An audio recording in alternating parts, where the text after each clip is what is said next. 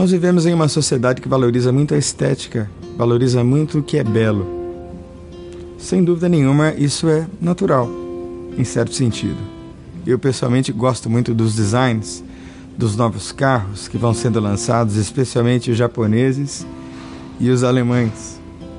Então, eu e você gostamos, sem dúvida nenhuma, do que é bonito. O problema é quando a aparência ou a valorização que se dá à aparência, à estética, vão na base das nossas relações com a vida e com as pessoas.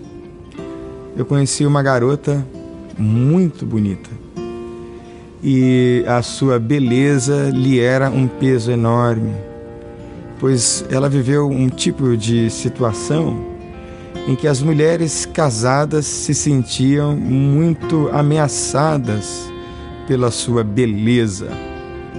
Isso fez com que ela se afastasse do convívio social, desenvolvendo uma pequena fobia social, medo de ser agredida, medo de ser confrontada, tantas vezes quanto ela foi. Ou seja, a sua beleza foi um tipo de cruz que ela carregou, por mais incrível que isso possa parecer.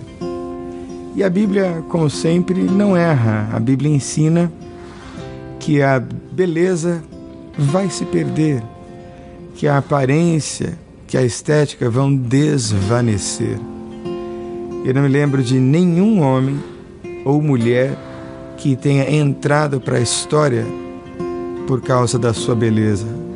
Os homens que marcaram a história da humanidade fizeram assim por conta dos seus ideais ou das suas ideias por um outro legado que não a aparência. E eu gostaria de dizer a você, para que abrisse a sua alma e o seu coração para perceber o que está por trás dos olhos azuis ou verdes, ou de uma pele negra e até de um rosto desfigurado. Quanta beleza na alma, quanta beleza na vida na vida de gente que não é tão bonita assim. Quanta beleza na vida de gente que transmite graça e vida a partir da história que estão construindo.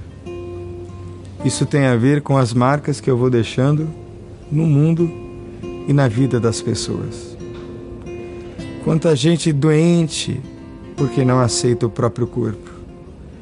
Quanta gente gastando tanto dinheiro em uma série de cirurgias plásticas que não fazem muito efeito, porque as marcas do tempo são implacáveis. Eu quero convidar a você a se deixar atingir pela palavra e pela graça de Deus de tal forma que de dentro de você, do seu interior, fluam rios de água viva não importa qual seja a sua aparência. Aquele que lhe amar, lhe aceitará tal como você é. É assim que Deus te aceita. Em nome de Jesus.